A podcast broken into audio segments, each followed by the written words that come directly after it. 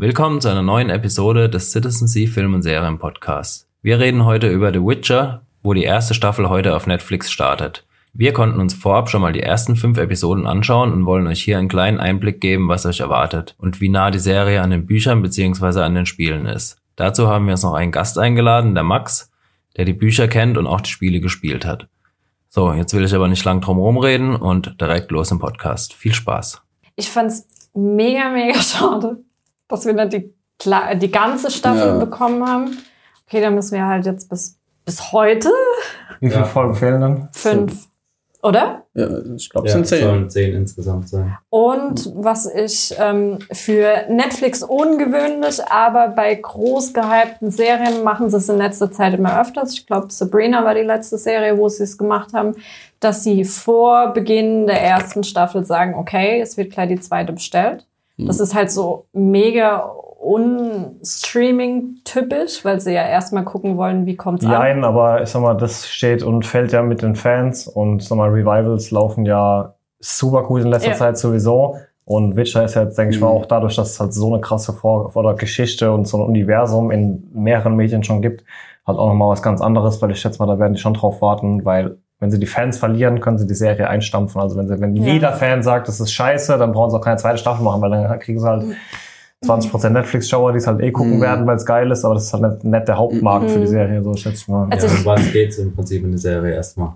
Um The Witcher. Um The Witcher. Der Geralt. Der Geralt. Der Geralt. Von Rivia. Die Siri und die Jennifer. Das sind eigentlich so die drei großen die, Protagonisten. Das, das ne? sind die, die Eckpfeiler, um die sich die komplette Saga, die drei also was die jetzt machen wollen. Ja, also es geht wirklich um die drei essentiell und denen ihre Geschichte und denen ihre zwischenmenschlichen Beziehungen so. Naja, Hexer sind in dem Universum äh, Menschen, die oh, das kann, ich kann mich nicht mehr dran erinnern, ob diese Mutation von alleine kommt mhm. und die nehmen was. Die werden, das sind, die werden, also mit so Elixieren und Tränken tun die praktisch wie so, wie bei uns heute irgendwie mit CRISPR, mit Gentechnik oder was. Das sind auch mutierte, wird dann halt, er besteht ja, drauf die ganze also, Zeit, ja, ja. deswegen, und das ist halt so, also deswegen sind die auch so übertrieben stark, weil das halt wirklich, ähm, auch sehr krasse Eingriffe sind. Also ich glaube, dass irgendwie 80 Prozent oder so diese Prozedur, also allein diese diese Tränke überhaupt nicht überleben und dann irgendwie also eine, eine Woche. So eine Wolverine-Geschichte quasi. Entweder kommen raus als der Über oder ja,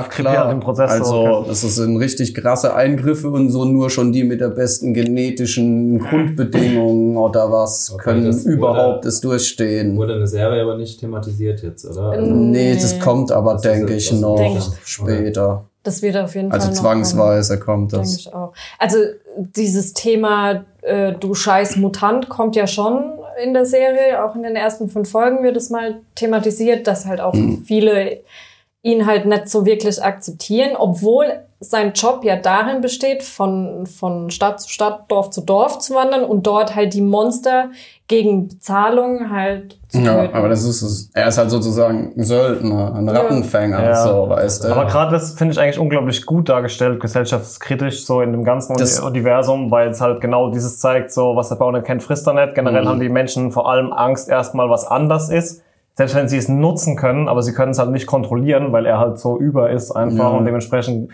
bringt es halt immer diese Angstkomponente, egal wie sehr der uns hilft, wenn er uns wirklich zerbersten will, ja. dann wird es passieren so, ne? Also ein ganz grundlegendes Ding, auch abseits von der Saga, worum es äh, generell in den Witcher-Büchern und Spielen, denke ich, auf jeden Fall auch in der Serie gehen wird, ist halt sehr viel äh, Mehrklassengesellschaft und Rassismus und so weiter. Jetzt eben auch, dass die Menschen die vorherrschende Rasse sind, geschichtsbedingt. Mhm. Ja, das ist ja auch in vielen Fantasy-Dingern so, egal ob das jetzt Mass Effect oder so ist, oder dann auch die Menschen die neueste Rasse waren.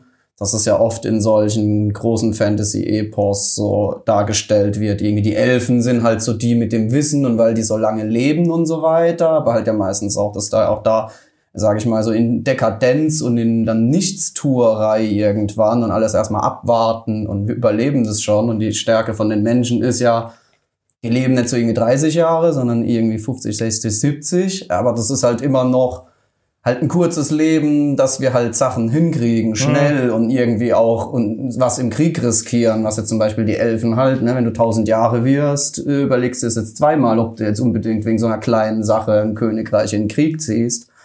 Deswegen haben dann halt irgendwann auch die Menschen und dann sind die vorherrschende Rasse geworden. Ja, so. Was gibt's denn da in dem Universum überhaupt? Also ich bin da überhaupt Es nicht drin. gibt Also äh, Gnome. Genau, vielleicht sollten Also- wir kurz mal einfach so auch für die Zuschauer anreisen. Also A, haben wir heute ja eine neue Stimme am Start. Ach so, ja. Hallo, ich bin Max übrigens. Genau. Ähm, Ich hab den- haben uns hier einen sehr großen Kenner, sehr großen Kenner des Universums dazugeholt, der äh, sämtliche Bücher oder die meisten Bücher. Ich, noch 70 Seiten oder so brauche ich im letzten Saga. Okay, also sehr, sehr, Aber, sehr buchgewandt ist, was das Thema angeht, auch die Spiele teilweise gespielt hat. Ja, das erste. Ähm, in dem anderen Lager Nico und ich, die, glaube ich, Ähm, nichts, nichts kennen, außer jetzt die Serie gesehen zu haben und mittendrin Juliane mit ähm, ein bisschen Wissen aus den Spielen auch, oder? Genau, das ähm, Wild, Wild Hunt habe ich gespielt. das ist das dritte. Das dritte, ja.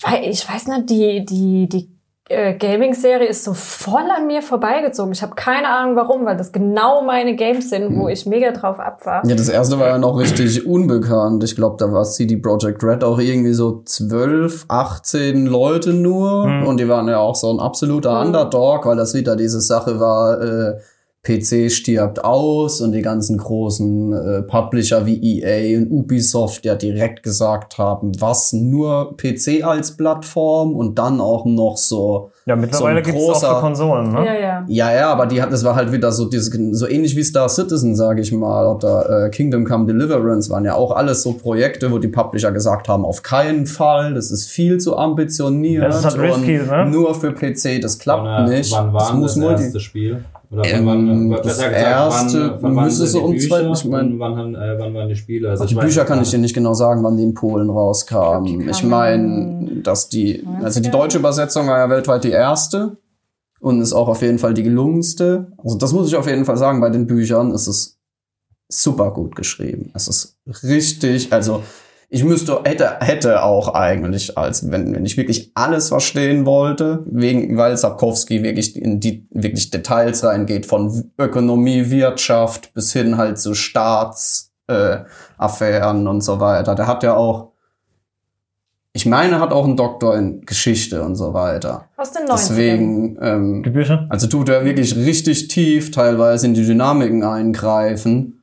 Und also das kommt leider, denke ich, in der Serie wird nicht zur Geltung kommen, weil es halt den Rahmen sprengt. Aber das hat halt auch Okay, die Geschichte also- so wirklich Du hast- organisch du In gemacht. so einer Serie musst du ja immer Abstriche Du, machen. ja, A, das und B, hast du ja aber auch ein ganz anderes Medium. Du heißt, du kannst ja Mhm. Sachen zeigen und die einfach als gegeben hinstellen und dann die Fans selber rausfinden Mhm. äh, lassen, was da los ist. Und ich finde, also ich als Also du jemand, hättest es gut lösen können mit einer Serie, mit Bildern, weil das sind ja Sachen, die du halt mit vielen Worten, wenn du es nicht zeigen kannst, beschreiben musst. Deswegen nimmt es halt auch immer in den Roman Ja, viele klar. Seiten ein. Und ich dachte, als Stilmittel hätte mir das gut gefallen, wie in den alten Filmen von äh, ist er Jason Statham, wo er noch die englischen Snatch und so weiter gemacht hat und Mhm. Bube, Dame, König, Gras.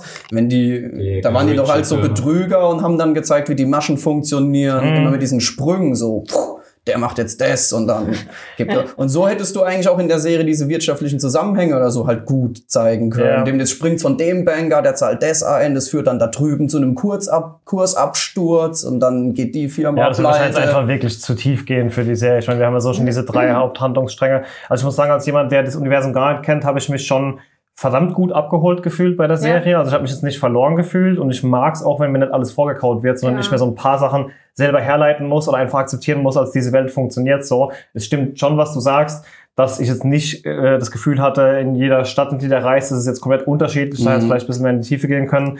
Ähm, aber zum Beispiel, der hat ja auch vor dem Podcast eben schon kurz angesprochen, ähm, einfach diese Sache, dass du halt in vielen unterschiedlichen Gebieten dann halt auch unterschiedliche Währungen hast und sowas. Also das ist, Ja. finde ich, sehr gut dargestellt. Also die Saga geht auch maßgeblich ja äh, um diese nördlichen Königreiche, Mhm. wie die halt zusammen auch agieren, jetzt in, auch gerade mit der Bedrohung vom Süden von Nilfgaard, dem Kaiserreich. Ist, das, ist die Geografie irgendwie auch an unser Mittelalter angelehnt, so wie bei Game of Thrones, dass man sagen kann, so Westeros Die ist halt die westliche Geo- Welt. sind schon so also ähm, es kommt, äh, je nachdem, wie du Nee, ich meine wirklich siehst. Also geografisch wirklich so, jetzt das, rein geografisch ist es völligst Fantasy. Okay. So von den Landmassen an sich hat es über, ist wie Mittelerde oder Mhm. was, oder wirklich Westeros.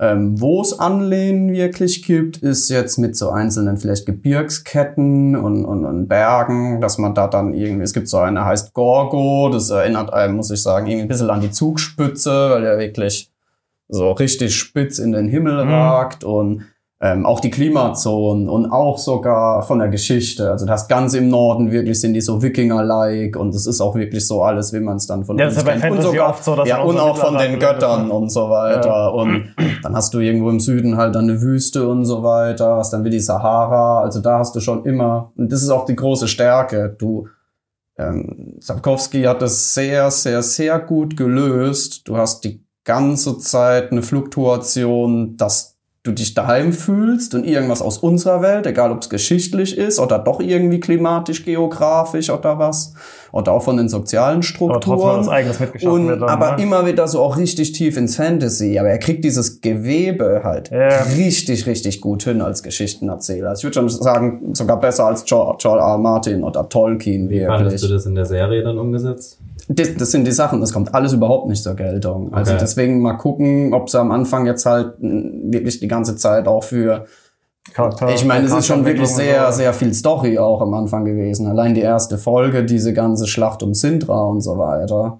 Das waren halt auch schon wesentlich mehr. Ja, aber das ist so ein Seiten. perfektes Beispiel, zum Beispiel, wo ich sage, da habe ich mich mega gut abgeholt gefühlt, obwohl ich nichts kenne, obwohl tausend neue Namen, Städtenamen, äh, ich wusste gar nicht, was für Rassen gibt's vorher, die wurden ja auch einfach so, okay, die sind halt jetzt da, ne? Ja. ohne dass jetzt großartig erzählt wurde, außer davon mal kurz über die Elfen gesprochen wurde oder so.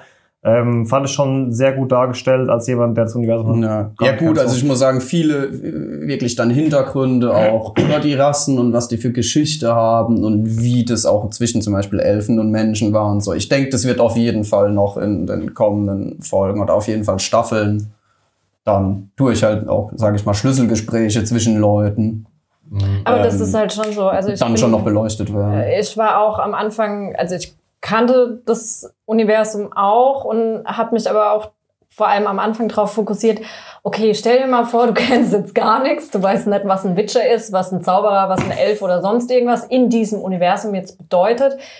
Und da fand ich es relativ gut gelöst, dass viele Dinge so in einem Nebensatz dann doch erklärt werden, während andere Werke, vor allem Fantasy-Dinge, dann wirklich so mega lange Monologe oder Dialoge führen, einfach nur, wo du dann auch merkst als Zuschauer, ja, das machen die jetzt nur, um es zu erklären, was es damit das mag ich auch überhaupt nicht. Und das haben sie dort extrem gut Ja, gelöst, finde ich. gut. Aber das bedeutet halt im Umkehrschluss auch, du musst aufmerksam. Netflix und Chill ist nichts, wenn du wirklich was Nee. verstehen willst. Nee, Ähm, nicht, bei, wie- nicht bei The Witcher. Wie ist es mit der Macht von diesen Hexen, zu denen ja auch Jennifer dann gehört oder Anwärterin ist da am Anfang der Serie? Ist es, basiert es auf der gleichen Das sind Macht, die der Zauberer Witcher und benutzt? Zauberinnen. Das ist da ganz strikt getrennt.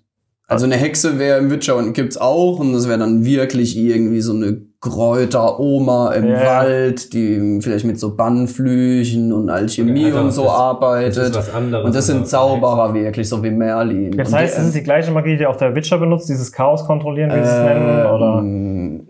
Ähm, ich, da bin ich mir jetzt gerade nicht mehr sicher, Naja, aber also ähm, ich glaube im Grund, in den Grundzügen ja, aber es wird auf jeden Fall von den Witchern wesentlich brutaler angewandt, wesentlich direkter und ähm, hat, glaube ich, auch mit dem Hexer Amulett zu tun. Ja, das ist es. Also bei, Ich bei bin mir aber nicht mehr 100% bei, sicher. In, den, in, in dem Games wird es relativ gut erklärt, ganz am Anfang auch, dass es, äh, dass diese Macht von den Hexern einerseits klar durch diese Mutation halt kommt und vor allem durch, durch Hilfsmittel. Das Ja. ist dieses Amulett, was du halt ständig dabei hast, sind zwei verschiedene Schwerter, die du auch zusätzlich noch einölen kannst, damit die noch zusätzliche Kraft Ja. bekommen, wie Und eben diese, Vergiftungsschaden Hm, oder sonst ja, okay. irgendwas. ja, und die Tränke, also die Elixiere, Genau, sind entscheidend. so- Ja, wo- worauf, worauf ich speziell hinaus will, Ähm. ist ja, dass du bei den, bei den Hexerinnen ist, äh, Quatsch, Zauberinnen, Zauberer. äh, ja siehst, dass die Macht, die die benutzen, äh, oder die Kraft, die die wirken, andere Kraft kostet, wo es so zeigt, die, ja, ja, klar. Also wie, du, wie ist es beim Witcher dann? Ähm, Woher nimmt er das? Ja, oder? das ist es. Also ich glaube, beim Hexer geht das einmal. Also das, ich muss noch gucken, wie die Serie das löst. Aber die, also die Spiele sind völlig wegen Gameplay-Aspekt, wegen Spaß. Aber ähm, die Hexer nutzen, also die Hexerzauber sind im Vergleich zu den Zauberer-Zauberer, Ja. äh, Zaubern total schwach. So, die sind ähm, sagen wir diesen Stoß, ich weiß nicht, was du alles in den Ja, Spielen ja. machen kannst, aber der wird eher angewandt, um, wenn er schon am Boden liegt und so und kommt nicht an seinem Schwert, um einfach wie so ein Fußtritt, sag ich mal, den von sich wegzukriegen oder vielleicht zu blenden oder irgendwas. Das ist nicht so, dass die dann da meterweit weggeschleudert werden und K.O. Also es kostet einfach auch Und, weniger ja, Energie, und diese die Flammen oder so, die, die lösen dann nicht so fette Explosionen aus. Damit kann der einem vielleicht an die Augenbrauen oder das Gesicht versengen. Ähm, bei- die, die Kraft der Witcher ist wirklich die äh, physische Stärke. Schnelligkeit, schnelle Reflexe, schnelle Auffassungsgabe, halt eine wesentlich höhere physische Stärke und so weiter. Und in ihre gute Ausbildung im Kampf. Also das sind den, das, die haben einen Witcher-Kampfstil und das kommt auch sehr gut zur Geltung. Die arbeiten Mega schön umgesetzt, sehr viel die wie, äh, äh, sehr viel mit mit äh, Finden, mit äh, Pirouetten. Also das ist eine ganz Mhm. essentielle, äh, äh, ja maßgeblich im Witcher-Kampfstil sind diese ganzen Pirouetten, ja, als Ausweichbewegung, Schlag von rechts, Pirouette halt entgegengesetzt rum und dann kann er eben von hinten irgendwie Mhm. mit dem Schwert kommen, was halt auch durch diese schnelle Auffassungsgabe und diese schnelle Reflexe erst Also möglich die wird. Witcher haben an sich eigentlich nicht viel Magie oder Ähm. Nee, das ist wirklich nur unterstützend. Also eher dann noch diese Elixiere. Wa- Was halt auch Sinn von dieser Mutation ist, also warum die diese Mutation überhaupt durchlaufen, ist, dass sie überhaupt in der Lage sind, auch diese Tränke zu Ja. sich zu nehmen und sich nochmal extra für den Kampf Ja. zu verstärken. Also die Also Tränke würden dich killen, Mensch, die okay. sind so stark. Ein normaler Und- Mensch kann die ja, Tränke gar Also nicht. Das- eher diese, Deswegen braucht der Witcher auch diese Mutation, um Ja. überhaupt sich diesen Monstern oder diesen Kämpfen zu stellen, weil diese Kämpfe kriegst du als normaler Mensch, außer du bist jetzt ein Zauberer, als Zauberer nutzt du die, das ist, das haben wir hier in unserer Welt auch, der, der Sinn von Entropie, dass wenn Chaos entsteht, muss irgendwo ähm, wieder System entstehen. Also dieses, es muss ständig in Gleichgewicht sein und das nutzen die Zauberer. Der im Witcher Endeffekt ist es ein bisschen so wie es wenn ein bisschen anders. Der nutzt diese Mutation, um sich noch stärker zu machen, als er eh schon ist.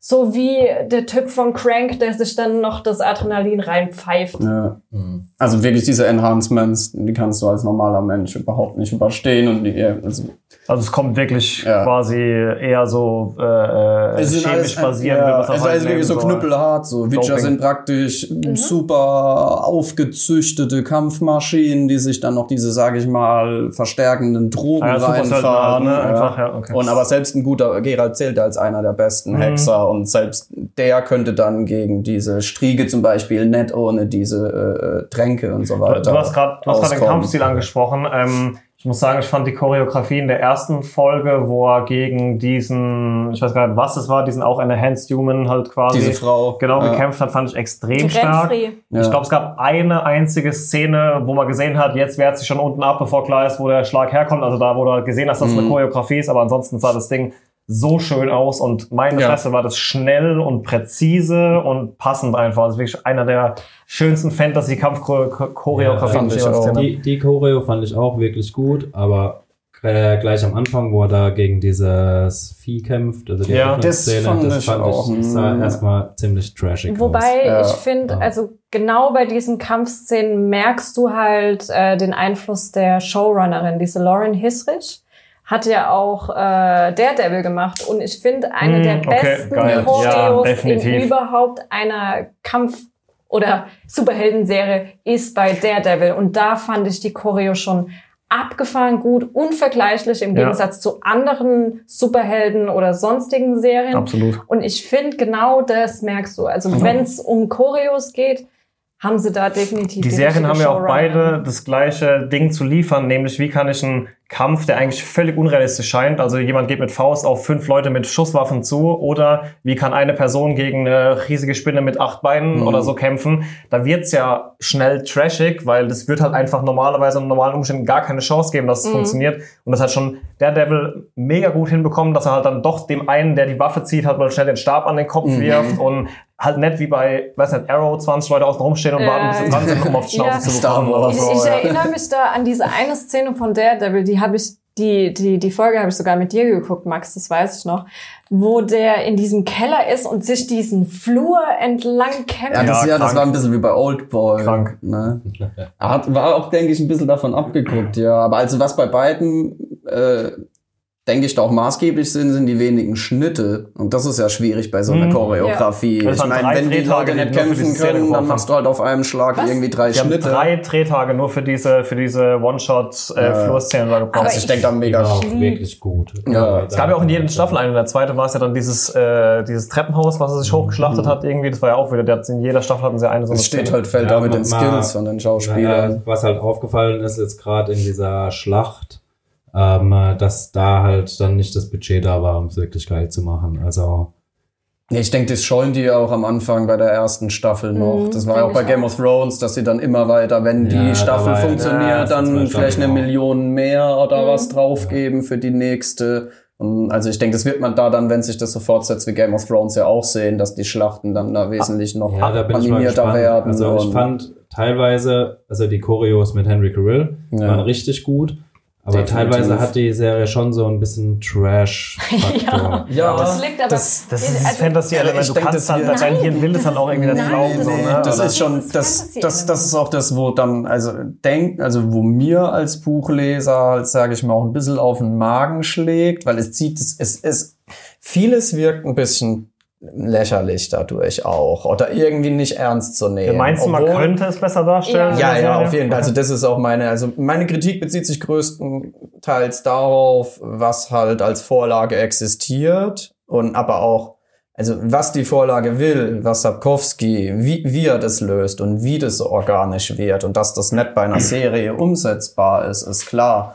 Weiß aber, jemand, ob ähm, der mitarbeitet? Die haben ganz bewusst auf gewisse Sachen verzichtet oder das, also das muss, das muss ein gewünschtes Stilmittel sein, so wie die es machen, ja. Und ich, äh, mich würde da brennend auch interessieren, was Sapkowski ja. dazu, weil, also angeblich war der ja komplett mit involviert. Ja? Und ähm, Sapkowski ist ja auch ein sehr engstirniger und eigensinniger Mensch. Das hat man ja mit den Spielen und so weiter gesehen, dass er halt auch da den, irgendwie die 8000 Dollar oder was für die Lizenz, äh, statt da irgendwie auf eine Gewinnbeteiligung zu gehen. Er hat halt gesagt, nein, nur Bücher können eine Geschichte richtig erzählen, hat dann nie ans Spielemedium geglaubt Mhm. und deswegen die Lizenz für 8000 Dollar oder was umgerechnet vertickt. Ja. Und ähm, also er, er ist ein richtiger Sturkopf und hat da seine Meinung und da lässt er dann auch, denke ich, nicht mit sich irgendwie reden. Gibt's Und Meinungen Also ich denke, dass er auch viel, dass er da, dass er wahrscheinlich viel anders wollte.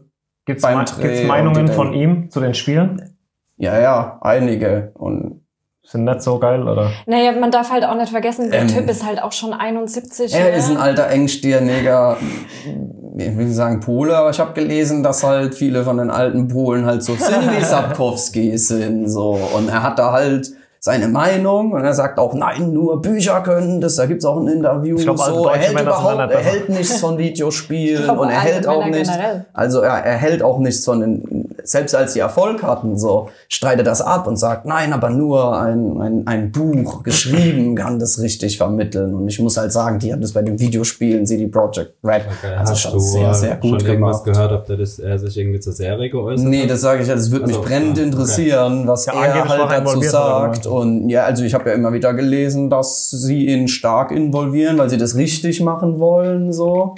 Aber deswegen sage ich, das müssen halt, ist auch mit, dass das trashig rüberkommt, muss ein gewähltes Stilmittel sein. So, es also kommt ja eher so ein bisschen rüber wie die Evil Dead Trilogie. Ja, Das ist ja. schon ein bisschen übertrieben jetzt, aber ja, aber nein, aber äh, mehr, also ich muss sagen, die Serie geht mehr in Richtung da als in Richtung Romane vom Erzählstil Ja, und wie es rüberkommt. Weil du hast ja die ganze Zeit trotzdem dieses Ernste Naja, ich mit dem finde, Rassismus und allem. Ja, mal, ab, mal abgesehen von dem Ernsten, dieser, dieser Trash-Faktor, da habe ich mir auch lange den Kopf drüber zerbrochen, weil es gibt viele Fantasy-Serien, die das gar nicht haben und es gibt viele Fantasy-Serien, die haben das. Darf ich mal einen Und- kleinen Vergleich bringen? Zum Beispiel bei Herr der Ringe äh, siehst du es, die Bücher gehen eher in Herr der Ringe 1 bis 3. Die Serie wirkt jetzt eher ein bisschen wie Hobbit. Ist ja Herr der Ringe war ja auch eher so ernster und düsterer und so. Und Hobbit war dann viel mehr Fantasy, viel Verspielter. unreal, verspielter, genau. Mhm. Und, und so würde Ja, ich jetzt es sagen, halt, die Serie geht mehr in Richtung so Folge Hobbit und so- die Vorlage ist eher Herr der Ringe. In der so zweiten Folge war diese es Diskussion wirkt. mit diesen Deine Mutter-Jokes, wo ich mir auch dachte, also ich Ja, kenne und die, die Fax und so gibt's auch nicht. Aber das liegt wahrscheinlich halt an der Übersetzung. Ich meine, das ist jetzt was Englisches. ist Da das, sagt ist das halt- so ein Humor, den man auch in den Büchern finden würde? Kann ich mir schwer es ist, vorstellen, es, oder? äh, Witcher ist ein bisschen wie die Gothic-Spiele. Also gerade im Deutschen, Okay. Mhm. es ist immer dreckig und saftig. Es wird auch immer geschrieben, äh, er spuckt saftig aus und der dumme Hurensohn und so ein Zeug. Also wird, also wird überhaupt nicht mit Schimpfwörtern und Beleidigungen. Und äh, es ist halt ernst und erwachsen so. Ja, da geht's dann gerade in Rassismus und Vergewaltigung und Unterdrückung weiter und eben halt die Bauern, die halt wirklich dumm sind. Es wird auch immer, wenn dann irgendwelche Bauern, ja, wenn die jemanden befragen, dann, dann siehst du da direkt auch, äh, wie die sich ausdrücken. Die sprechen dann irgendwelche Wörter, die selbst für uns so absolut normale Wörter sind, sind für die halt so, ne, literarische Fremdwörter. Die sprechen das dann irgendwie immer total falsch aus oder verstehen gar nicht, was der sagt und so weiter. Und bin ich mal gespannt, ob die das dann auch in der Serie, also kommt mir jetzt auch eher nicht so vor, dass das alles so ein bisschen flacher gehalten wird von den Unterschieden, auch von Naja. der Sprache. Aber ich, ich finde schon, dass ähm, die Art oder dieser, dieser schwarze, zynische Humor von Geralt, der kommt, Ja, der kommt- mega gut rüber. Also Ja. Cavill macht es schon gut, aber der hat ja angeblich auch die Bücher gelesen und die Spiele gespielt und angeblich auch, weil er Fan ist und nicht so irgendwie, weil er sich gezwungen Ja, dazu apropos, fühlt. was haltet ihr so generell vom Cast? Ist der passend von der Vorlage her? Ja, in. Ich, also Henry Cavill hatte ich am Anfang mega die Zweifel, weil ich mir dachte, oh nee, dieser geleckte Clark Kent. Aber ich hätte mir jetzt im Nachhinein, klar, Du musst halt irgendeinen Schauspieler nicht halt, ne, das ist, unterliegt der künstlerischen Freiheit. Also man hätte jetzt wesentlich unpassendere Schauspieler nehmen können. Ich meine, für mich passt es einfach wirklich nicht dieses Kinn in, also für die Superman-Rolle war er halt auf jeden Fall sehr gut gecastet, weil er sieht so aus, wie man sie wie Clark Kent immer gezeichnet wurde.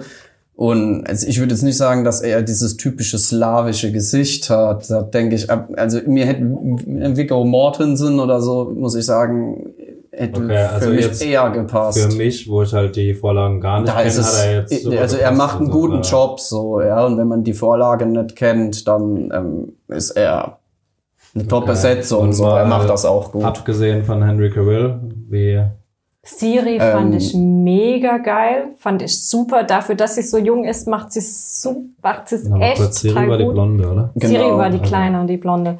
Jennifer, ja, das ist dieses typische Thema. Ich habe jemanden, der in der im, im Buch 14 ist, 13, ja, aber im Verlauf der Serie halt eigentlich 10 Jahre Mhm. Eltern sollte.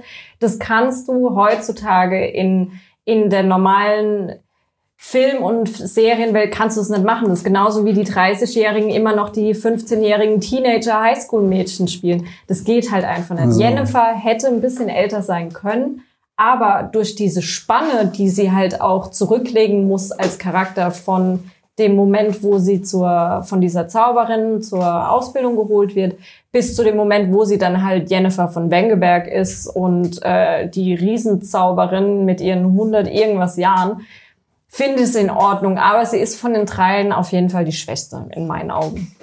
Aber trotzdem finde ich sie gut. Aber der einzige, ja, ich habe mir Jennifer ein bisschen anders vorgestellt. Was für mich passt, sind die schwarzen Haare.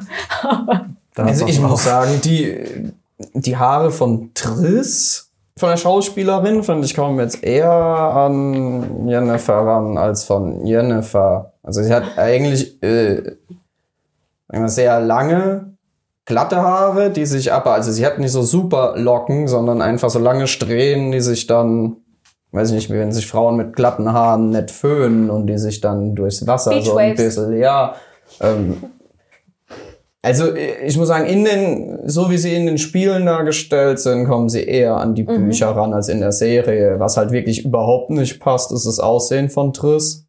Ja. Also in den Spielen ähm, Mega weicht weiß, auch ab von der Haare. Vorlage, weil da hat sie ja wirklich so richtig rote Haare.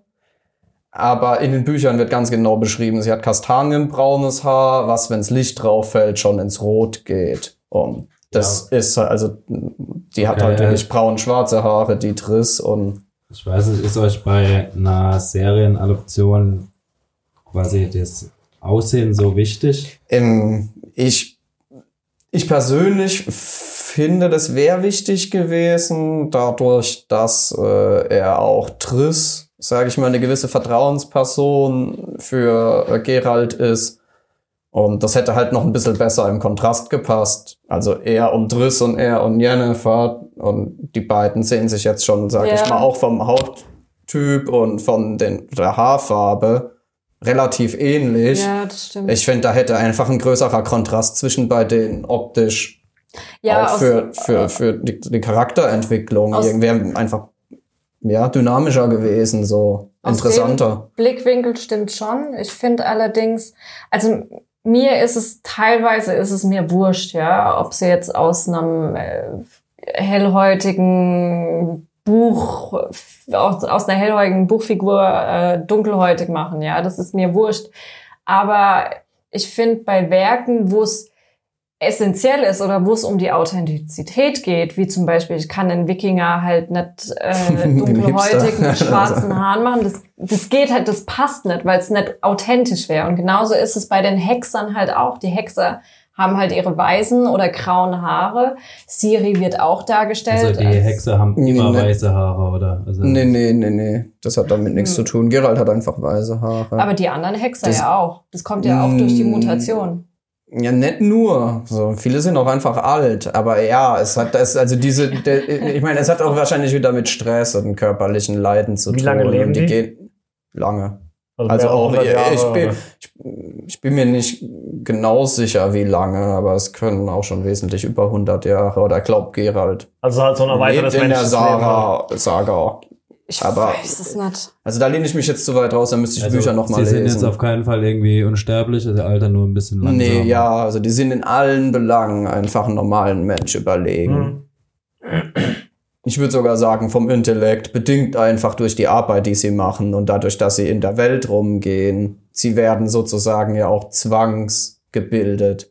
Ja, Durch das, was sie durch ihre Reisen sehen und dadurch, dass sie ja auch in Staatsaffären mitmischen und mit den Zauberern zu tun haben und den Königen, die ja halt die höchsten schon sind, die akademisch Ja, allein wenn die, wenn die Blüte deines Lebens, sage ich mal, 20, 30, 40 Jahre länger ist wie bei einem anderen Menschen, Mhm. dann entwickelst du dich auch zu einer Mhm. ganz anderen, viel mehr reflektierten Person mit viel mehr Wissen, viel mehr Infos, Ja. viel mehr, Also ich, viel, vielleicht auch einer viel festgefahreneren Ja. Meinung, weil du halt, keine Ahnung, jemanden aufgibst oder, oder halt, keine Ahnung, dich halt bestätigt Ja. immer wieder siehst in irgendwelchen Richtungen und so.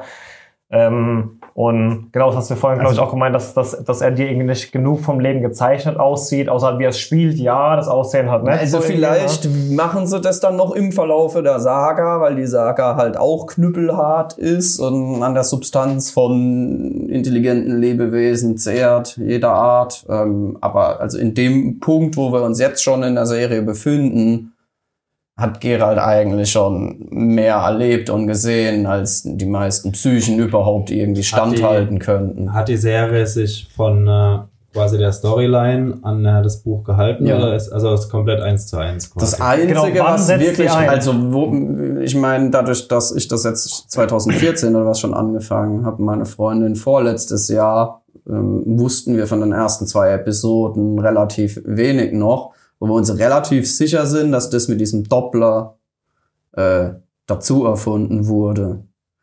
Also es kam mal ein Doppler vor, aber da ging es um ganz andere Sachen als da jetzt. Also dieser Gestaltenwandler. Ordnen wir mal kurz zeitlich die Serien, die, die, die Spiele jetzt und, und, und die Bücher ein. Also fängt die Serie da an, wo das erste Buch anfängt? Oder ist es mittendrin aus irgendeinem Buch raus? Ähm, ja, ja. Also das, also die Saga. Es gibt ja, die Saga umfasst ja fünf Bücher. Aha. Dann gibt's noch einen einzelnen Roman, der greift Teile von Kurzgeschichten auf und aber auch von der Saga. Die Sache ist, dass Sapkowski hat da nicht richtig einen roten Faden durch. Auch zeitlich nicht und auch nicht von der Geografie. Deswegen, wenn man googelt, wird man so viele Karten auch zur Welt finden.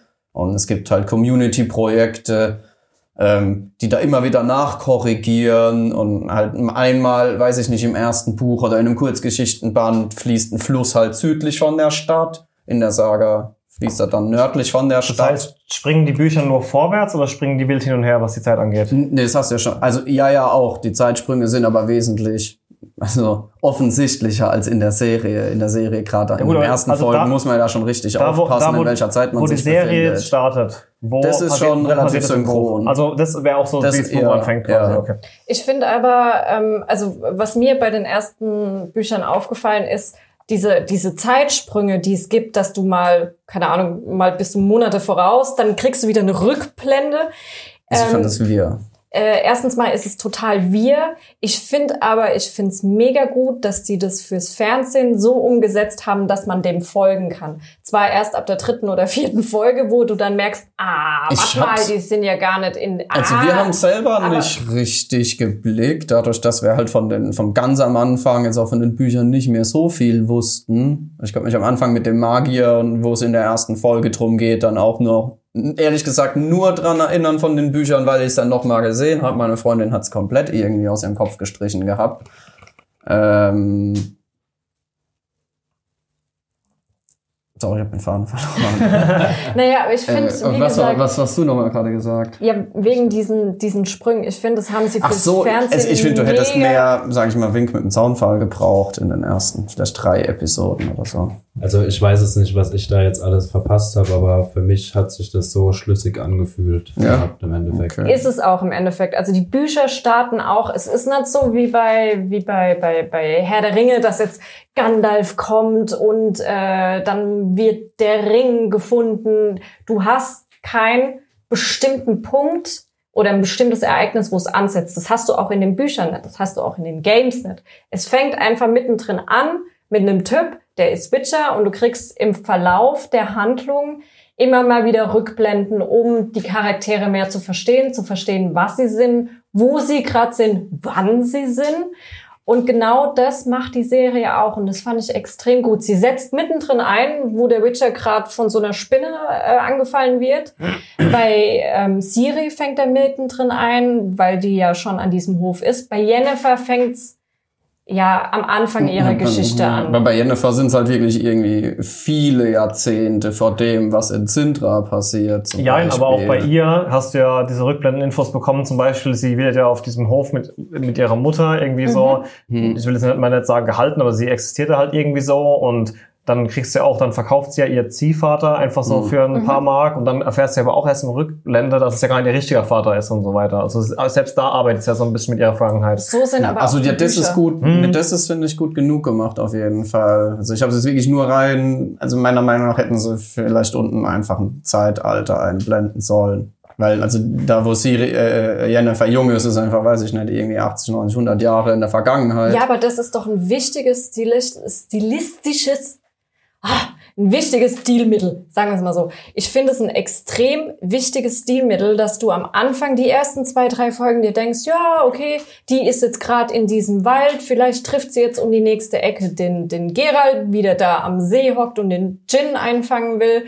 Und dann kommt Jennifer, weil die auch gerade in diesem Ding ist. Und dann erst relativ spät, dritte, vierte, fünfte Folge, merkst du, ah, nee, halt, die sind ja nicht nur an unterschiedlichen Orten, Ja, sondern die sind an Zeiten. unterschiedlichen Zeiten. Das heißt, du weißt nie, lebt denn Siri jetzt zu diesem Zeitpunkt, wo Mhm.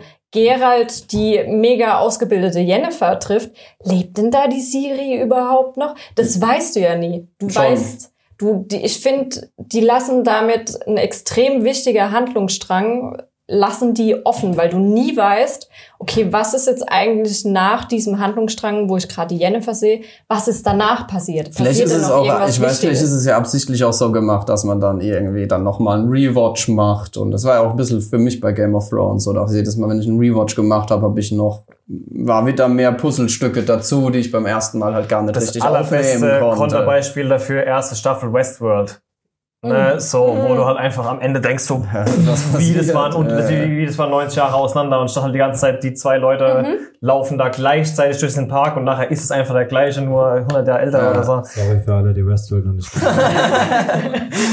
Ich habe nicht den Namen gesagt. Wir hatten lange. Zeit so zwei Charakter zum Beispiel, wo sich dann relativ am Ende der Staffel rausstellt, das ist der, nur Ja, ja. das ist er halt jung und alt. Das ist mega geil. Und ich finde, also wie gesagt, wenn man jetzt im, im Nachhinein, ich meine, bei, beim Games, bei den Games war das, also im dritten Teil war das auch so, dass du verschiedene Zeitstränge gespielt hast.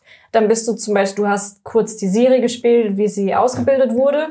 Bist du zurückgesprungen. Dann warst du 50 Jahre weiter, als Geralt keine Ahnung was für einen Auftrag gemacht hat. Dann hast du die Serie gespielt, wie sie vor The Wild Hunt abgehauen ist, also vor dieser wilden Jagd heißt sie im Deutschen, ne?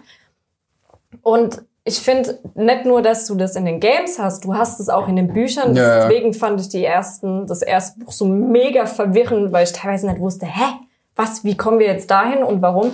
Es folgt keinem zeitlichen Strang. Das folgt nicht. Und das macht die Serie auch nicht. Und das finde ich extrem gut für jemand, der Hm. Ja, das ist auch, ja, das ist auch wirklich so. Die einzige, der einzige Unterschied ist halt in der Saga wird halt weit genug ausgeholt, dass man das, in der Serie ist einfach so, wenn man sich jetzt mal umdreht und irgendwie was zu trinken holt und aufmacht, kann es halt schon sein, dass da was, was Essentielles, um zu wissen, wo man sich zeitlich befindet, dann schon an einem vorbeigegangen Ja, okay, ist. ist Aber das ist doch geil, ja, also das finde ich eher gut. Das Ja, zwingt mich genau, dazu also. aufzupassen. Das hat ein, äh, ein, ein Rewatch-Element, das sich definitiv lohnt. Und Ja, nee, ich halte es halt, also ist, ist am Anfang, finde ich, muss ich sagen, ein bisschen riskant von denen gelöst, weil gerade für die Leute, die nicht die Vorgeschichte haben und durch den, Ja, nee, also ich kann aber- jetzt nicht für alle sprechen, Also, aber keine Ahnung, wir haben uns schon so oft drüber aufgeregt, dass irgendwie den Leuten zu wenig Zu- zugetraut wird, wenn Ja. sie Hm, Filme gucken ja. oder Serien gucken. Da ist es gerade andersrum, dass du halt, ähm, äh,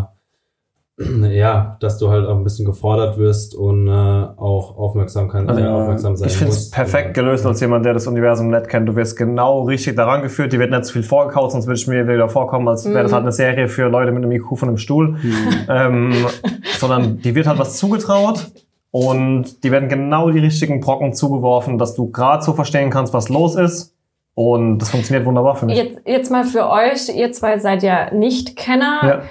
Guckt, also ja, für alle Zuhörer, also wir haben die halbe Staffel geguckt. Guckt ihr sie weiter? Freut ihr euch drauf? Wollt ihr unbedingt wissen, wie es weitergeht? Oder ist es sowas, wo ihr denkt, jo, da war ich jetzt kurz in einem neuen Fantasy-Universum, aber es ist jetzt nicht irgendwas Neues, Episches, wo ich denke, oh, ich muss gucken, wer stirbt. Und Sagen wir es mal so, also ich werde schon weiter gucken, also ich finde es schon interessant, wie es weitergeht, aber ist jetzt auch keine Serie, wo mich vom Hocker haut, aber ich bin ja allgemein kein großer Fantasy-Fan, von daher ähm, äh, ja, ist es halt auch einfach nicht wirklich mein Genre. Und wie ist es für dich, Sven? Ähm, ich finde, äh, also genau gleich wie du sagst, dass es eigentlich nicht so ganz mein Genre ist, mich es nicht so ähm, vom Grund her jetzt nicht unbedingt so interessieren würde, aber ich finde es tatsächlich interessant genug und auch, weil ich halt eben diesen Vergleich mit Büchern nicht habe, habe ich halt keine negative Vergleichskomponente. Also ich finde es einfach richtig gut und ich habe Bock auf mehr auf jeden Fall. Mhm. Ist jetzt nicht, vielleicht nicht unbedingt was, was ich jetzt direkt am ersten Wochenende gucken werde, wenn die neue Staffel rauskommt, aber ich werde es definitiv weiter verfolgen. Aber hattest du das jetzt bei, zum Beispiel, wenn wir mal bei Fantasy-Epos im Fernsehen bleiben, hattest du das bei Game of Thrones in der ersten Staffel, dass du dir denkst,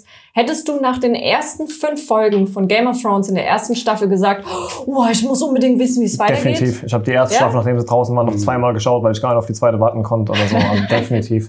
Und wie war das bei dir? War das bei dir ähnlich? Äh, ja, Game of Thrones habe ich ja erst angefangen, wo es in der fünften Staffel war. Ja. Und äh, da habe ich dann halt die ersten fünf Staffeln am Stück durchgeguckt. Okay. ich muss sagen, das ähm, ist eine Stärke vom Buch und, also darauf bezieht sich auch größtenteils meine Kritik. Ähm, und auch wenn man es mit Game of Thrones vergleicht, ich finde es ein bisschen gehetzt, jetzt obwohl halt jede Folge irgendwie knapp eine Stunde sogar geht.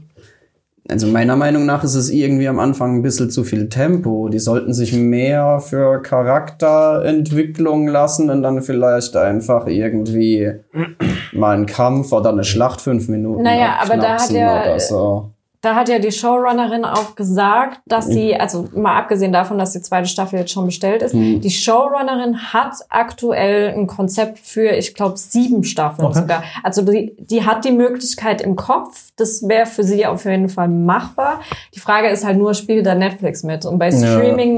Streaming-Diensten oder Streaming-Plattformen kannst du halt nicht, ähm, das kannst du nicht vergleichen Nee, mit ich weiß, dass es schwer ist. HBO. Aber ich meine, bei, bei Game of Thrones haben sie sich, also war es ja wahrscheinlich dieselbe Entscheidung. Sie wussten ja da, also gerade bei Game of Thrones hast du ja allein seitenmäßig und storymäßig einen viel größeren Brocken Aber als bei der Witcher-Saga. was Game of Thrones nie gemacht hat, ist zu sagen, wir konzipieren jetzt irgendwas, was ein oder zwei Staffeln funktionieren kann, sondern wir hauen diese krasse Welt mit diesen krass Äh. vielen Charakteren und diesen übelst vielen Handlungssträngen raus und lassen die Fragen offen. Und wenn die Fans mehr wollen, dann müssen wir halt einfach mehr Staffeln produzieren. Und das ist das, was mich an Game of Thrones einfach diesen Ticken mehr in, äh, in, äh, gepackt hat. Ja, und das ist der die haben, die haben einfach diese ganzen interessanten Fragen offen gelassen und du wolltest wissen, wie es Ja. weitergeht. Und bei Witcher wird dir, ich habe vorhin gesagt, ich finde es angenehm, wie viel Infos hier gefüllt werden und es ist wirklich schön zu gucken. Aber um mich so zu catchen wie Game of Thrones, müssten sie mir ein bisschen weniger füttern, Ja. sozusagen. Also das ist auch das, was wir maßgeblich nach den fünf Folgen festgestellt haben. Es ist nicht, es ist nicht so spannend zu gucken, wie es sein sollte eigentlich von der Es ist Vorlage. eine schöne Erzählung, Ja. aber Also ich meine, die Animationen sind ja top, die Kämpfe Ja. sind gut, die Charakter sind immer noch gut ausgearbeitet. Wenn man es jetzt unabhängig von der Vorlage sieht, ist es ja rein dafür, dass es eine Netflix-Serie ist. Auf jeden Fall ein hohes Niveau, also von der Besetzung wirklich bis zu den Kulissen, Kostümen und CGI, da wurde nicht gespart. Aber jetzt nur rein von der Story und wie die reifen muss, Sapkowski hat, es wird nie langweilig und es, also, ähm, ein Stilmittel hört meistens ungefähr auch genau dann auf und geht in Neues über, wenn es anfängt langweilig zu werden. Und er hat immer ein, ein, ein, eine sehr schöne Fluktuation zwischen Action, ähm, Dramatik und dann wieder Comedy. Und das hält dich halt immer bei der Stange so. Und das geht bei der Serie, ähm, haben sie eben diese, diese Abfolge nicht. Also ich glaube auch, dass? Sapkowski sich da irgendwie wirklich Ich find- mit Geschichten, ich er ist, find- er ist ja, sagt, er ist Geschichtenschreiber Ich- und das ich- merkst du bei den Büchern so. Ich er finde weiß. ich find ganz im Gegenteil, genau das hast du. Du hast diese Action-Szenen, wo er gegen Monster kämpft, wo er gegen, gegen Renfri kämpft oder wo du diesen One-Shot-Action-Choreo-Dings hast, wo ihr denkst so, oh, what the fuck, das ist mega gut. Und dann im nächsten Moment hast du dann halt wieder dieses, dieses, diese Dramaturgie, dass es darum geht, dass er geächtet wird, dass er mit Müll und Dreck beworfen wird, weil es halt irgendwie doch ein nicht ein vollwertiges Mitglied der Gesellschaft ist. Und dann hast du halt wieder so einer, dann kommt so ein Bade daher, der dann halt blöd angekeift wird von The Witcher, wo ihr dann denkt so, ja. Ja, Ja, hast das du macht recht, das macht's aber- zu verdammt guter Unterhaltung zwar, Ja. aber es hat nicht diesen, oh, ich zitter und muss unbedingt Ja, wissen, wie es weitergeht. Lass mich Das nochmal fehlt mit so ein Game of. Thrones vergleichen, habe ich ja jetzt hier vom Mikrofon noch nicht gesagt, weil also wenn, wenn ich mit man kann es natürlich nicht mit Game of Thrones vergleichen, aber beide sind halt Fantasy-Epos und eine Serie, deswegen habe ich nichts Besseres als Game of Thrones. Die werden sich auch definitiv und, noch öfter vergleichen und meiner müssen. Meinung nach, also nur vom Gefühl, jetzt auch in Verbindung, wenn man die Bücher halt kennt, fühlen sich die ersten Folgen Witcher, also wirklich vom Verlauf und vom Tempo und wie rangegangen wird, so an wie die letzten Staffeln Game of Thrones und nicht wie die ersten Staffeln Ja. Game of Thrones. Ja, und die letzten Staffeln Game of Thrones haben ja immer noch das, was du gerade gesagt hast. Wenn du aber den Vergleich schon aufmachst, wie lang halten die Buchvorlagen? Nicht, dass dann das Problem wie bei Game of Thrones ist, dass die Buchvorlage ausgeht. Da ist genug da für sieben Staffeln locker. Aber dann halt, wenn man, wenn man eben dieses Stilmittel von Sapkowski noch mehr einarbeitet. Aber dadurch wird halt eben auch die ganz, also es geht ja auch maßen, du hast hier ja ein Fantasy-Universum. Es geht ja nicht nur um die Charakter und was die erleben, sondern einfach unsere Charakter, egal wie stark jetzt Yennefer, Siri oder Geralt sind, sind ja, wenn du die ins Große und Ganze wirfst, nämlich Kriege äh, von verbündeten Königreichen gegen Kaiserreich, sind die absolut machtlos. Ja? Wenn die da in so ein Gemetzel reinkommen mit hunderten Soldaten, dann bringen die auch deine paar Zauber oder Hexersprüche und so weiter nix. Wenn sich 50 Leute auf Geralt stürzen, ist der auch machtlos. Schreibt, schreibt äh, der Autor aktuell noch an der Mhm. Hauptstory von Geralt oder sind die. Bücher durch? Die, Bücher, sind durch. die Saga ist durch. Die Ich Hexersaga weiß war, auch nicht, ich, ob da noch was kommen Nee. soll. Nee. Da kommt, also die Hexe gut, sag niemals nie. Ich meine, Sapkowski ist ein Mensch. Ich sag mal, spätestens wenn der wieder Geld brauchen Aber die Story sollte, kann man Die Story funktioniert so, wie sie Ja, ist ja. aktuell. Okay. Die Story wurde Also ich vor muss 20 sagen, Jahren abgeschlossen. Also dadurch, dass mir die letzten, mir fehlen zwar noch die letzten Seiten, aber ich bin schon sozusagen beim Ending. Mhm. So sagen wir, ich bin jetzt in den Büchern ungefähr da, wo Frodo schon den Ring in den Berg geschmissen hat. Und dann kommt Danach noch kommen ja noch trotzdem noch Epilog so 20 halt Minuten und- so. ja, ne? klar. Das habe ich jetzt wahrscheinlich noch bei den Büchern vor, aber also deswegen kann ich jetzt schon ein Fazit geben. Sapkowski ist ein unglaublicher Geschichtenschreiber. Also es ist wirklich so eine krasse Saga und er hat nettes also er hat, ich weiß nicht, ob er das Problem hatte während dem Schreiben, aber er ist ja jetzt schon durch im Gegensatz zu George R. R. Martin. Und er hat diese riesige Büchse aufgemacht, diese ganz vielen Handlungsstränge.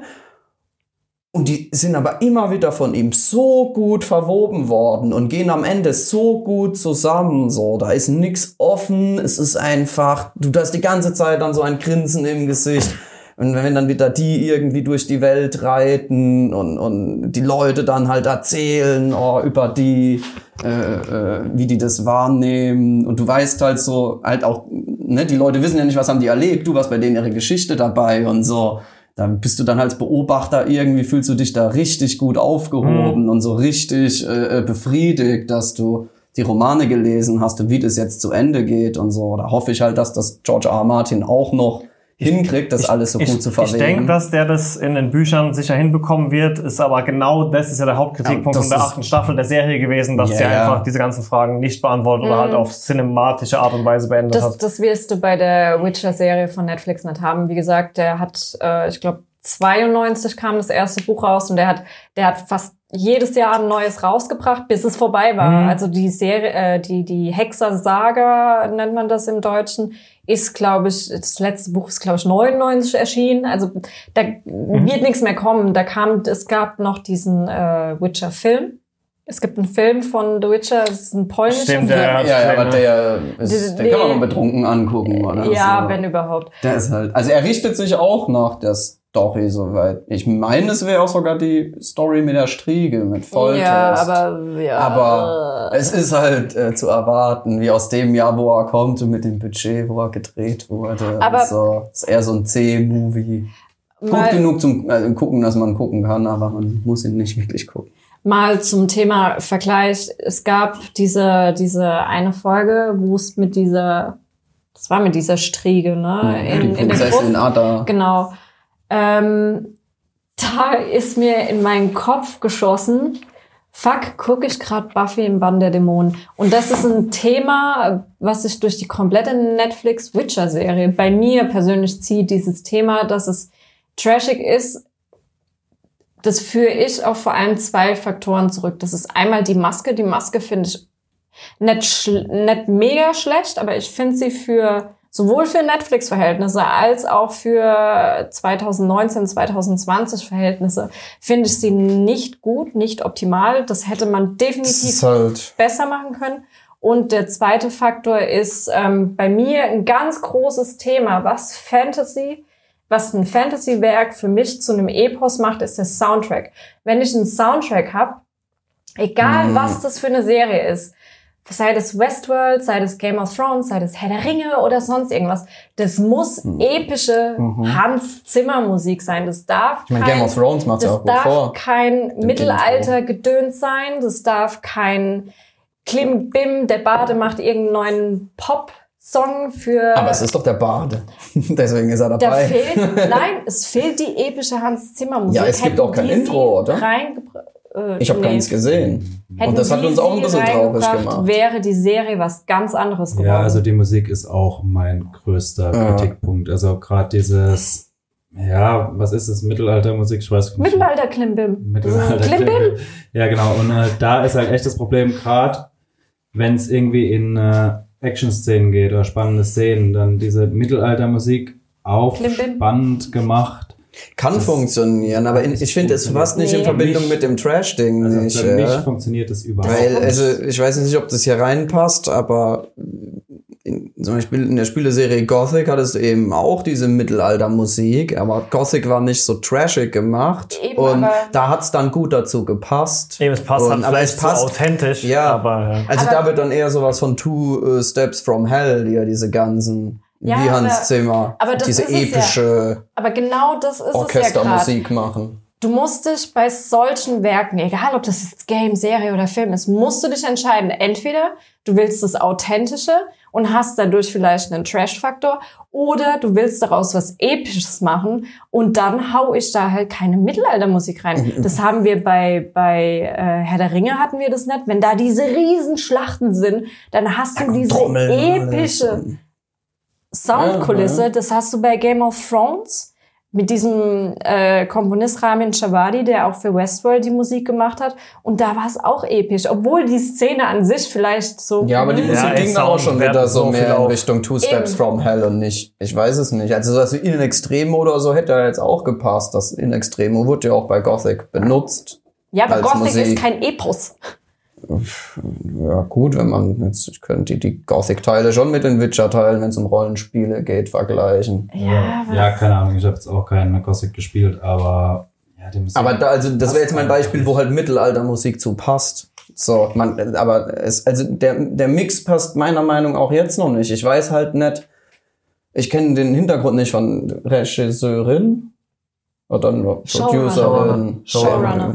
Okay, da kennt ihr euch besser aus. Gibt's ja jetzt gar keinen Regisseur mehr oder was? doch, es gibt Doch, für also einzelne Episoden. Weil, also die, das wirkt ja jetzt ja nicht so wegen den Schauspielern oder wegen Sapkowski, sondern wer auch immer das produziert und der Geldgeber ist und die Regie führt. Und ich weiß halt nicht. Nicht bei Serien. Showrunner, bei Okay. Serien hast du noch eine Person oben drüber. Ja, bei die entscheidet es dann. Nee, bei Filmen brauchst du ja keinen Showrunner, weil es ist ja einfach nur eine Folge Ja, sozusagen. okay. Da hast du halt einen Regi- Regisseur, der da durchführt. Aber in der Serie hast du halt einen Showrunner, einfach eine hauptverantwortliche Person. Ja, okay, dann die Showrunnerin. Ich weiß halt nicht, ob die das, also ob sie ein Konzept hat, ob das jetzt wegen den fünf Folgen noch nicht wirkt und dann später wirkt das total gut. Ob, oder ob die jetzt halt noch nachjustieren müssen in den nächsten Staffeln. So, dass das, ich meine, das kann ja auch sein. Ich weiß ja nicht, ob die da jetzt auch neu sind in diesem du, Hast Fantasy-Ding. du mit all den Kriegpunkten und so weiter, die du jetzt schon angesprochen hast, Bock auf mehr? Oder sagst Ja, du, natürlich. Ich meine, dadurch, dass ich die Vor, also wenn du die Vor, wenn, also wenn du da nix sagen, wir wenigstens Gutes draus machst, dann versagst du meiner Meinung nach einfach Nee, hast du beruflich. Bock, so wie die Serie aktuell ist, Ja, mehr klar, voranzuschauen? meine weil, ich. Okay. weil ich lasse, ich kann von den fünf Folgen kann ich noch nichts Abschließendes sagen. So äh, offensichtlich wollen sie sich auch ein bisschen von der Romanvorlage unterscheiden, gerade durch die Stilmittel.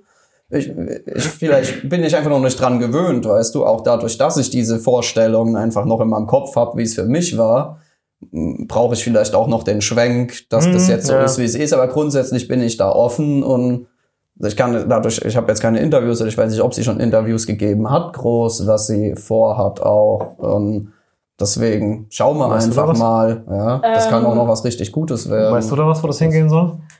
ja, äh, zwei Staffeln sind bestellt. Sie hat ein Konzept für sieben.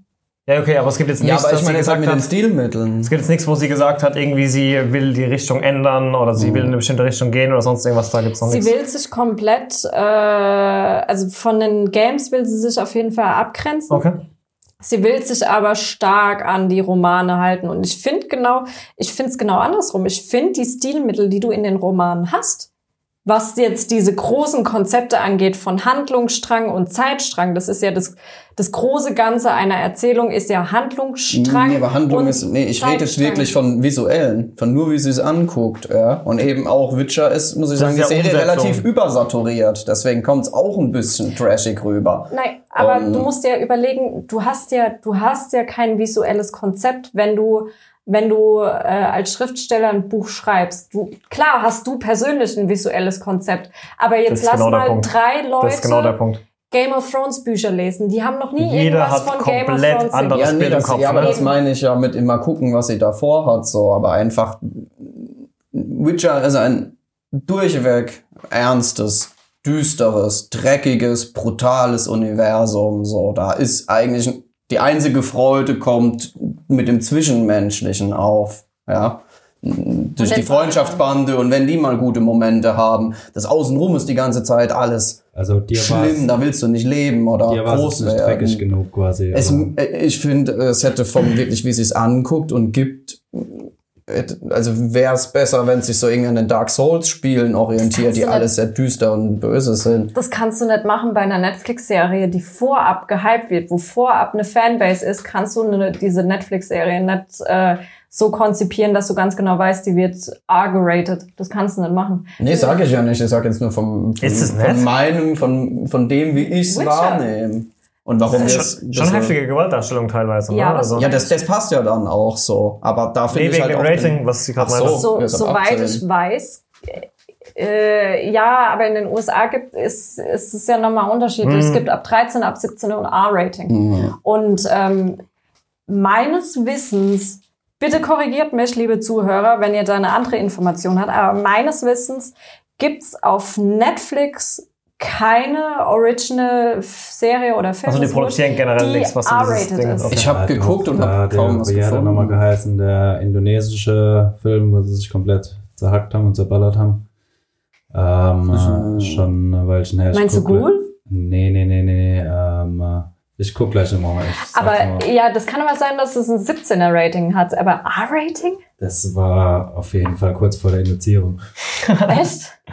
Gut, aber wir leben auch wieder in anderen Zeiten. Ne? Darfst nicht vergessen, dass in den 2000ern irgendwie alles auf den Index Ja, wir kam. wissen und ja aber noch nicht, was kommt zeigen, in den du willst nächsten wieder. fünf Folgen. Ehrlich gesagt weiß ich jetzt auch gar nicht mehr, was noch kommt. Aber wir haben es bei Witcher ja auch noch mit sehr, also nicht nur mit Rassismus zu tun, sondern halt auch noch mit Unterdrückung zum Beispiel von Frauen und so weiter. Ja, ich meine, ich mein, pur die dargestellte Deswegen. Gewalt hätte noch vor zehn Jahren oder so in Deutschland ja, nee, gar das keinen Fall irgendwas indiziert unter oder 18 was. Aber das ist ja, so, also ne? alles wird ja immer brutaler. Ja. Ich meine, Ja, ja, wir heute sind in Sachen ab 12, die wären vor 20 Jahren indiziert gewesen, Ja, so teilweise.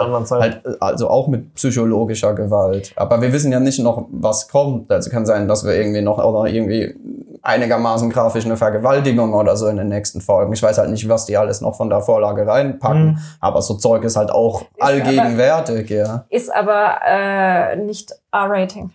Äh, eine Vergewaltigung hast du ja bei Tote Mädchen Lügen nicht, hast du es ja. Ja, aber es kommt drauf an, wie grafisch du es, also wie, wie, wie schild, wie zeigst du es und so weiter. Wenn du es komplett zeigst. Für das Rating ist sogar für, äh, psychologische Gewalt viel ausschlaggebender als grafische Gewalt. Ein R-Rating bekommst du nur, wenn sowohl physische Gewalt, Blut, Nacktheit, Strong Violence, äh, Strong Language meine Strong ich. Ja, aber das hast du ja alles von der Vorlage. Es kommt, nein, darum geht's. Ja, du hast es in der Vorlage. Es geht aber darum, dass du eine bestimmte Szene, eine bestimmte Bildkomposition hast, wo du alles hast gleichzeitig. Ja, komm. Und bei ähm, Tote Mädchen lügen nicht, hast du es auch alles? ja. Ich meine, du, du siehst sie, wie die sich da, die Pulsadern, du siehst Vergewaltigung genau. Na gut, aber wenn man sich die Pulsadern aufschneidet, ist ja selbst induziert. So, ich weiß nicht, ob das da schon reinfällt. In R-Rating. Scheißegal, ist Darstellung von Gewalt. Darstellung von Gewalt, Gewalt egal geht ob ja auch an dich sexuelle, selber. ist kein Problem mehr. Also ist kein R-Rating. Keine Ahnung. Ich meine, Leute, die sich Pulsadern aufschneiden, hast du in Serien, die ab 12 sind. Aber nicht, so, da, River aber nicht so dargestellt, oder? Nicht so dargestellt. Also Ja gut, ich was kenne halt, jetzt was nicht, halt was ihr wichtig sagt. ist, ähm, ist halt, äh, dass es halt vorher angegeben wird, dass in dieser Episode sind, Hm, also du ja. musst halt so eine Warnung zeigen, aber es ist kein R-Rating, es ist dann halt dieses Wie habt ihr das denn 17er jetzt eigentlich empfunden? Also die fünf Folgen, die ihr gesehen habt, war das für euch R-Rating von der Gewaltdarstellung? Nee. Nee. Das ist ja das, was ich meine. So, vielleicht kommt ja in den nächsten fünf Folgen halt das noch, weil also ich denke mal an, es wird jede Staffel an sich geratet, ne? Nicht die. Nee. Mhm. Jede Folge. Jede Folge. ich. Ach so, jede einzelne Folge. Ja. Okay. Was ich übrigens vorhin Na, gemeint dann habe, kann ich war das nicht erklären. Comes for Us.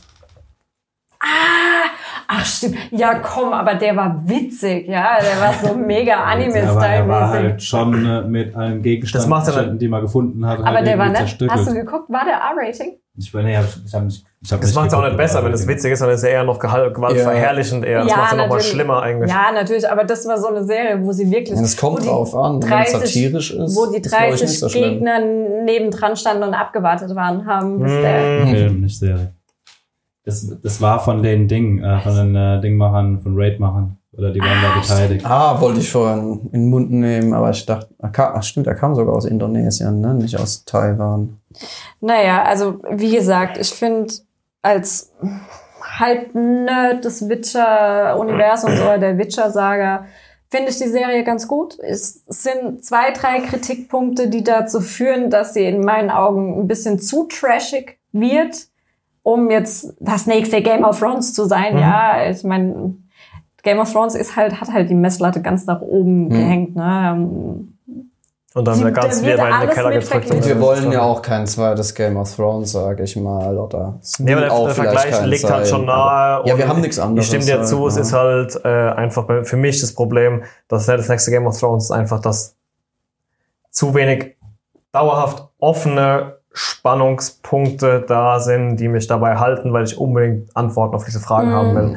Aber das kann ja noch kommen. Das kann ja sehr Ja. gut sein, wenn, wenn die sagt, äh, wir haben fünf Bücher, wir wollen daraus sieben, sehr, äh, sieben äh, Staffeln machen, kann es ja sehr gut sein, dass die jetzt erstmal eine Staffel dann gucken, Mhm. funktioniert die Staffel so. Und Mhm. wenn ja, dass sie dann äh, wird ja wahrscheinlich so sein, wenn du sagst, Verhandlungsbögen, dass wir Ja. in der zweiten Staffel dir dauernd Fragen aufwerfen, Ja, die halt in sein. Staffel 6 oder 7 beantwortet werden. Es kann ja auch so sein, dass, die, dass sie mit jeder Staffel besser wird, auch zum Ende hin und dann nicht wie Game of Thrones in den Ja, letzten zwei von der Qualität einbricht, nochmal zum Verständnis für die Hörer, ich weiß nicht, ob wir das klar rausgestellt haben, wir haben die ersten fünf Folgen bis jetzt gesehen. Ja. Ja. Also wir haben äh, ja, die Staffel halb gesehen, also alle unsere Halb. Aussagen die sind sehr viel basieren könnte. quasi auf der ersten Hälfte. In genau 5,5 Stunden.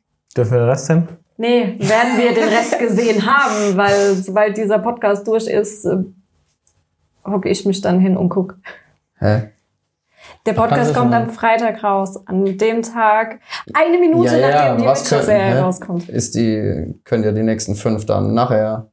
Was? Ich dachte, wäre der Bann. Nein. Ja. Nee, die nächsten fünf können wir erst sehen, wenn sie draußen Ja, sind. ja, genau. Also wir haben fünf Wir dürfen Am Folgen. aber den Pod- 20. oder Wir dürfen was? auch den Podcast Ja. auch erst Ja. posten, Ja, wenn ich dieser. Zeitpunkt rum ist. Nee, das klang gerade so, als ob du jetzt dann nach, nach. Ach so, wenn der Podcast dann. Ah, wenn unser Podcast hier jetzt aufgenommen ist, gehst du rüber und guckst die nächsten fünf Folgen. So, was? Da siehst du die Zeitstränge. Ja, da siehst du die Zeitstränge. Genau. Gut. Ja, also, ja, sagen wir so, für eine Serie gibt's nichts zu meckern. Ne? Wir reden Ach, hier immer noch über ein paar Serie, Sachen. netten Film. Ja, aber Ja, es gibt zu- immer, es gibt für jeden immer irgendwo Aber unterm Strich irgendwas höre zu ich raus, es ist für Es jeden was Poten- dabei, Ja. egal wie viele aus diesem Universum Ja, kennt. das auf jeden es Fall. gibt für jeden auch Kritikpunkte, egal ob er das Universum kennt oder nicht, aber die sind nicht so gewaltig, dass man jetzt sagen Mhm. würde, ich schrecke mich jetzt ab und ich werde weiterschauen, sondern unterm Strich ist das eine erstmal verdammt gute Serie oder Ja. eine gute bis verdammt gute Serie. Und wir haben Henry Cavill. Und wir haben Henry Cavill. Also ich denke, für die einzigen, die es nix sind, sind Leute, die kategorisch nichts mit Fantasy anfangen. ja, aber die schauen können. das ja auch nicht an. Ne? Ja, ah, oder halt wirklich Fans, die jetzt so verkopft sind, dass die einfach sagen, nein, das geht mir viel zu weit von dem, Mhm. wie ich die Bilder im Kopf hab. Aber das muss dann jeder selber für sich entscheiden, Klar. ob er dann Ist sich das halt verbaut oder Klar, nicht. Ja. So, naja, ich glaube, wir haben es jetzt ganz gut zusammengefasst. Ähm, ich hoffe, Und man sieht Henry Cavill in der Badewanne. das ist das Wichtigste in der ganzen Ach, das kam ja schon. Du, das Der war super. mir extrem, diese Szene war mir extrem wichtig und ich hab's mega gefeiert, dass diese Lauren Hisrich, diese Showrunnerin, eine Szene eingebaut hat, ja, wo der Witcher sich badet.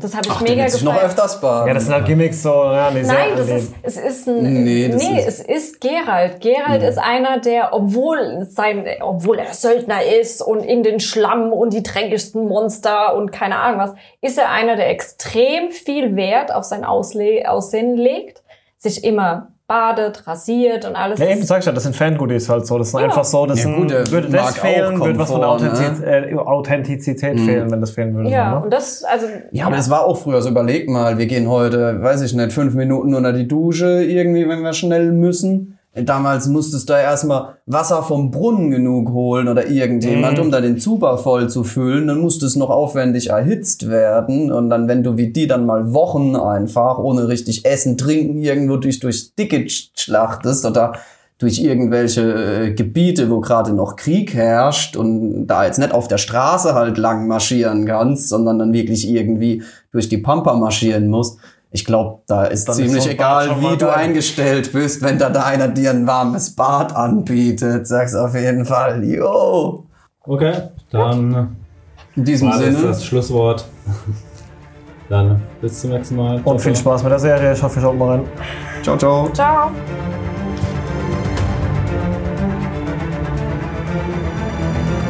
So, das war's schon wieder mit der Episode und ich hoffe, wir konnten euch einen kleinen Einblick in The Witcher geben. Wenn es euch gefallen hat, dann lasst uns doch ein Abo da oder empfehlt unseren Podcast weiter. Natürlich freuen wir uns auch immer über eine positive Bewertung bei iTunes oder in eurer Podcast-App. In diesem Sinne, ciao, bis zum nächsten Mal.